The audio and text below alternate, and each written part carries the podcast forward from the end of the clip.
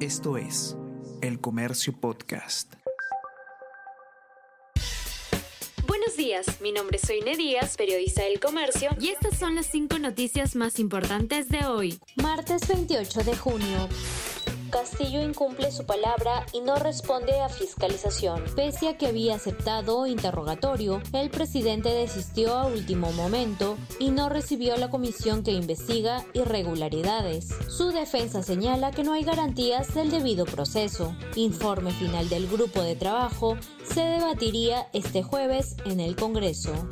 Proyecto del Ejecutivo atenta contra la ciudadanía, señala Consejo de la Prensa. Proyecto del Ejecutivo busca penalizar la difusión de información reservada. Debido a esto, el Consejo de la Prensa peruana pidió al Congreso que no se sume al gobierno y archive iniciativa que afecta la libertad de expresión.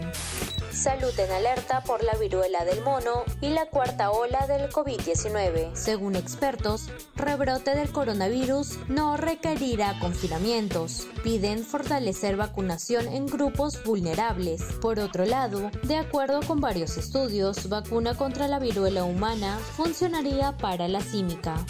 Tránsito terrestre fue fluido en primer día de paro. Transportistas de carga pesada acataron medida parcialmente y no hubo bloqueos. Gremios de transporte urbano de Lima anunciaron protesta para el lunes 4.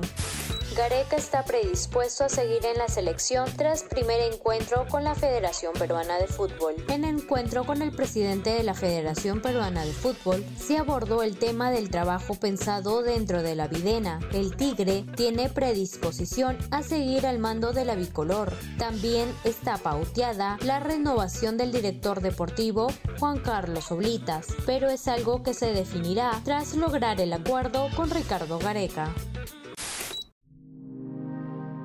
El Comercio Podcast.